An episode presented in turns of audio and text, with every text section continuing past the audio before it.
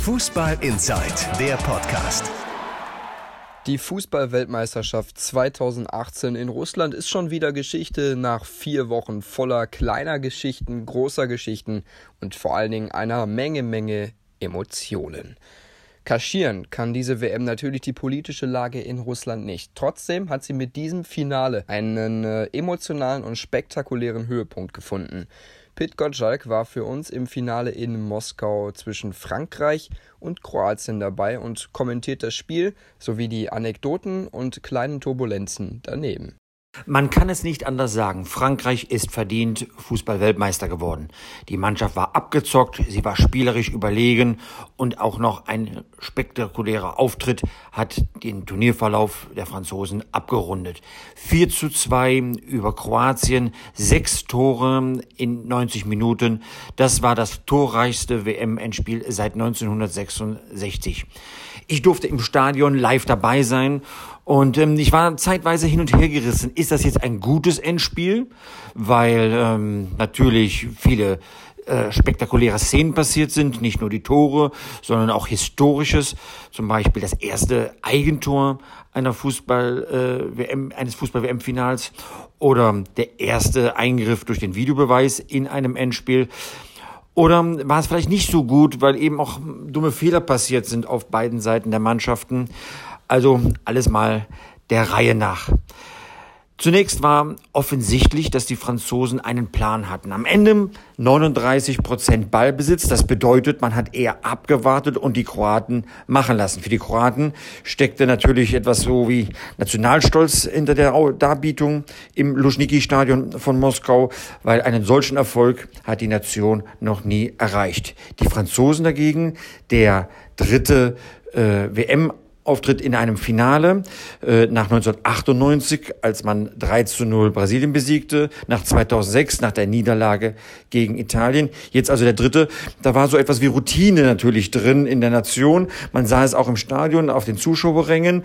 Alles in kroatischer Hand, nur ein relativ kleiner Block von französischen äh, Fans.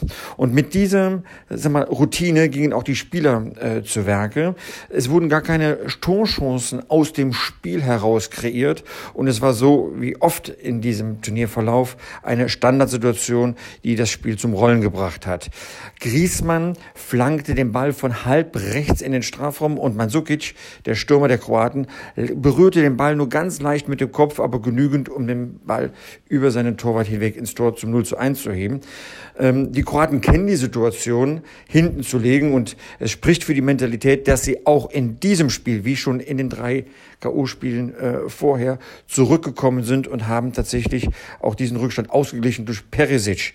Ähm, die Freude währte nur lange, weil dann passierte wirklich etwas, das dem ganzen Spiel eine Wendung gegeben hat oder eine entscheidende Richtung verliehen hat.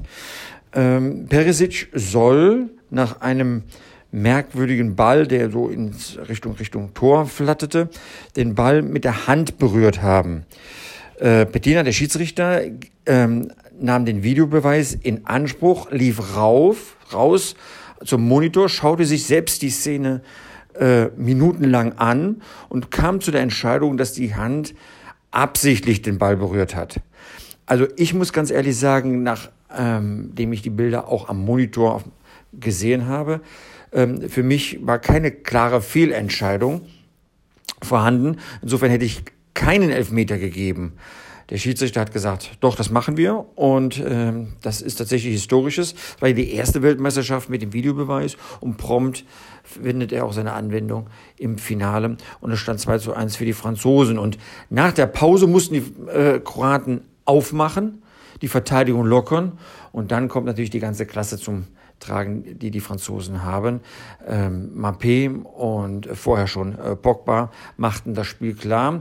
Und wenn ich von Fehlern in einem Finale gesprochen habe, dann war es das Anschlusstor zum 2 zu 4 als äh, Loris, äh, ich habe so ein bisschen gelächelt, weil Loris, Loris Karius, wie schon im Champions League Finale von Liverpool gegen, gegen Madrid, diesmal äh, Loris, äh, Torwart und Kapitän der Franzosen, möchte einen harmlosen Befreiungsball nach vorne schlagen und trifft genau die Fußspitze Spitze von Mandzukic und der Ball trudelt über die Torlinie 4 zu 2. 4 zu 2, wir kennen das Ergebnis aus deutscher Sicht. England hat die Deutschen im WM-Endspiel 1966 4 zu 2 ähm, geschlagen. Insofern war Spektakel tatsächlich angebracht. Lustig waren die Szenen auch abseits des Spielfeldes. Nicht nur, dass der französische Präsident Macron in einer Weise auf der Tribüne gejubelt hat, dass man maximale Sympathie ähm, äh, erlebt hat oder empfunden hat.